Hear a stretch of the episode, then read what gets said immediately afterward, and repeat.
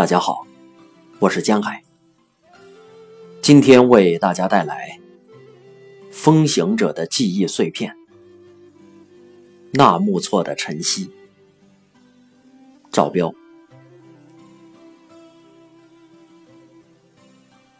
对纳木错的记忆，长期以来停留在越过纳根拉山口的瞬间和艰难的汽车行程。这是一幅没有留下照片的图景，但它美得让人窒息的瞬间。十八年来，一直牢牢地留在我的记忆里，而路上的艰难，也同样让我记忆深刻。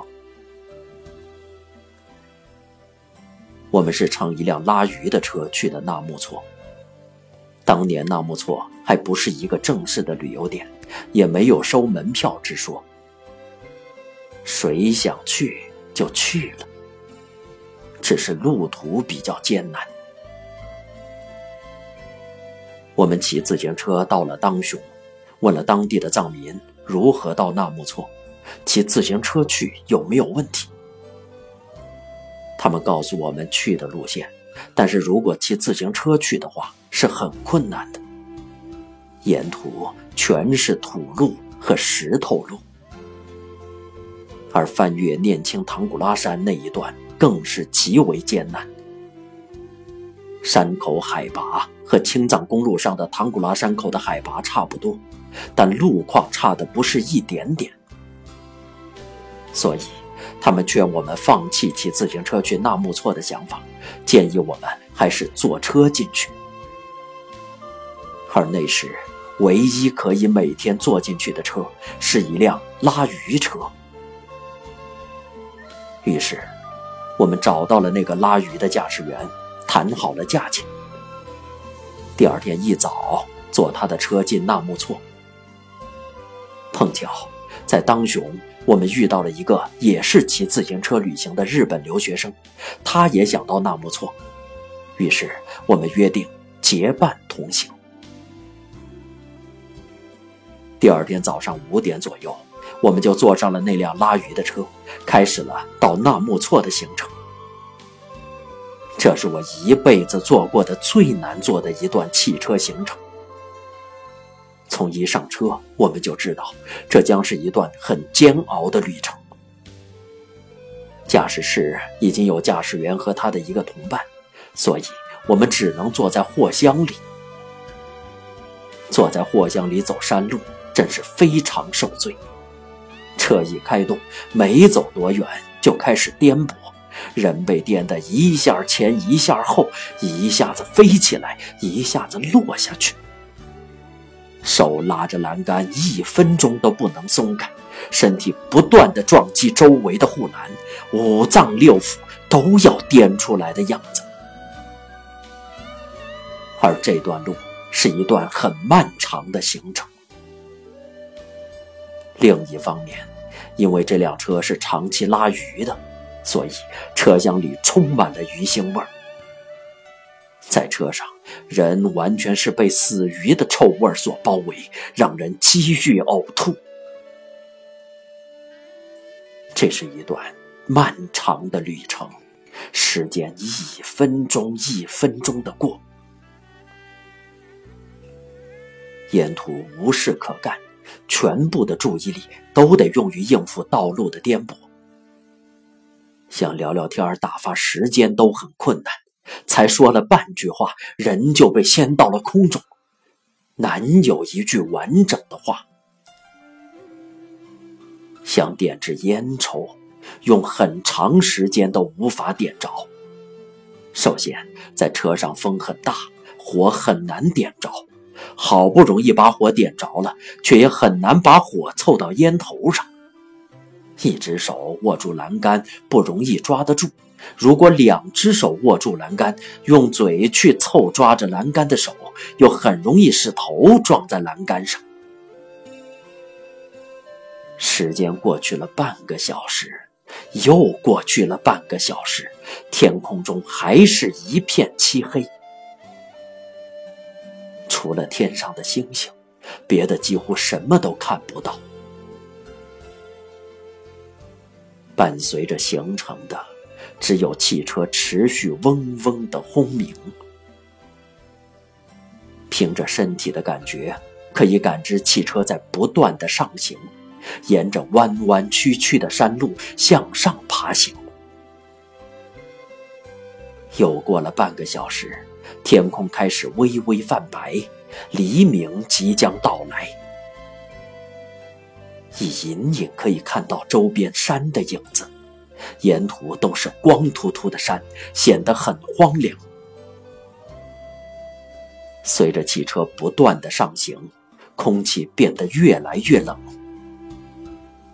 又上了一阵坡，黎明终于来临，视野逐渐开阔起来，远处的山峰及远处的雪山都逐渐清晰起来，前方的道路也渐渐的清楚可见。根据能看到的地势判断。念青唐古拉山口应该已在不远的前方，只是山路转来转去，并不能看清山口的具体位置。汽车又爬行了一段，几乎是突然之间，我们到达了山口。到达念青唐古拉山口的瞬间，一幅画面跃然出现在我的眼前。以后很多年。每当我想起或者听到“仙境”这样的词汇，我脑海中立即浮现的总是那个瞬间看到的画面。在我经过的人生历程中，在我一次次的旅程里，这几乎是我见过的最美的画面。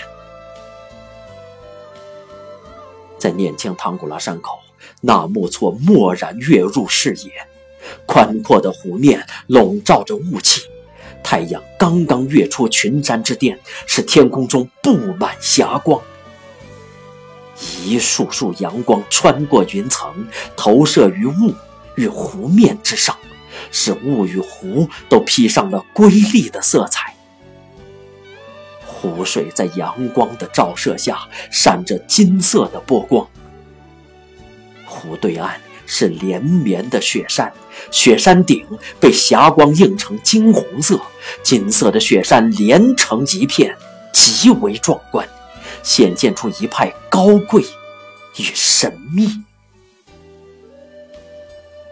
这样一幅美轮美奂的景象，已完全不像是在尘世，而像是在童话或者是神话的世界。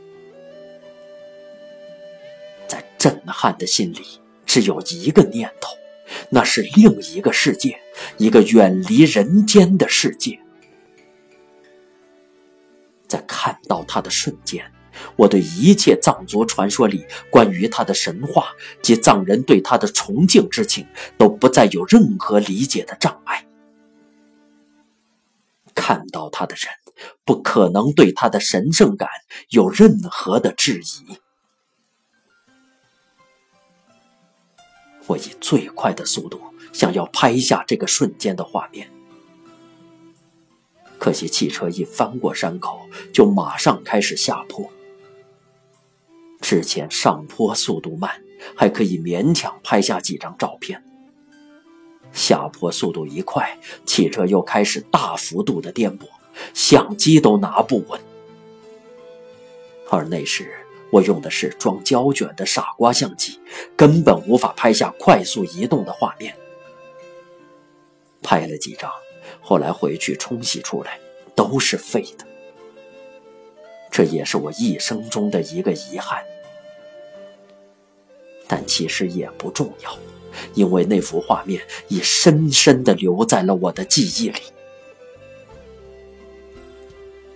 下坡十多分钟后。眼前的景象就开始变化。随着太阳的升起，阳光越来越强，瑰丽的天空变成了蓝色，而雪山逐渐变成了刺眼的白色。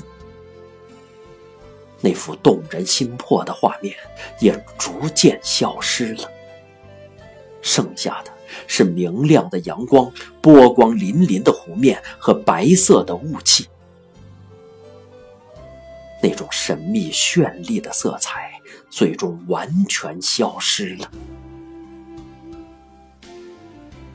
本来想到了山下，在湖边停下来后再照下那幅画面，可惜转眼就没了。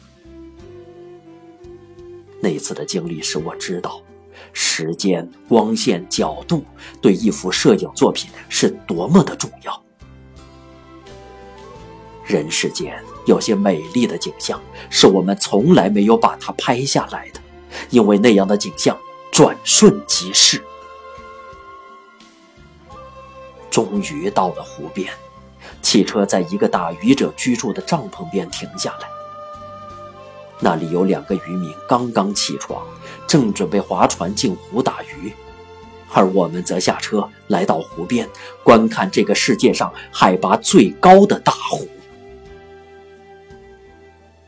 纳木错是中国第二大咸水湖，面积有一千九百二十平方公里。藏族人和蒙古人都称其为天湖，是因为它海拔达到了四千七百多米，是世界上海拔最高的大型湖。立于湖边，可见辽阔的湖面一直延伸到遥远的地方。湖的四周都可以看到绵延的群山，在阳光下泛着白雪的光芒。沿着湖边走，可以看到很多的玛尼堆。这是藏族人转湖时留下的祈祷。立于湖边，四周一片寂静，感觉身处一个似乎突然被解脱了的世界。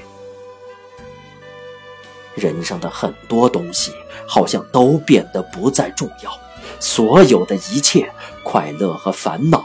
都还原为一种与自然的简单对话。我是谁？我是一个人。我从哪里来？天生我来。我要去哪里？回归尘土。我怎么走完这段路？自然欣然。如此而已，在这里，内心可以如此宁静；在这里，人与天可以很近。中国文化追求情景合一，而在念青唐古拉山口的景象，很容易就把人拉进一种带着某种宗教色彩的情绪里去。那种神圣感和神秘感，会让每一个人感觉自己作为人的卑微，让人对自然、对天、对那些我们还不了解的世界充满敬畏，由情景合一而趋向天人合一。纳木错是另一个世界。纳木错的晨曦，让我在瞬间看到了另一个世界的幻影。这个景象成为我心里的一道门，让我在以后的人生中经常可以穿过去，到达另一个世界。在那个世界里，我可以和自然、和天简单、直接的对话。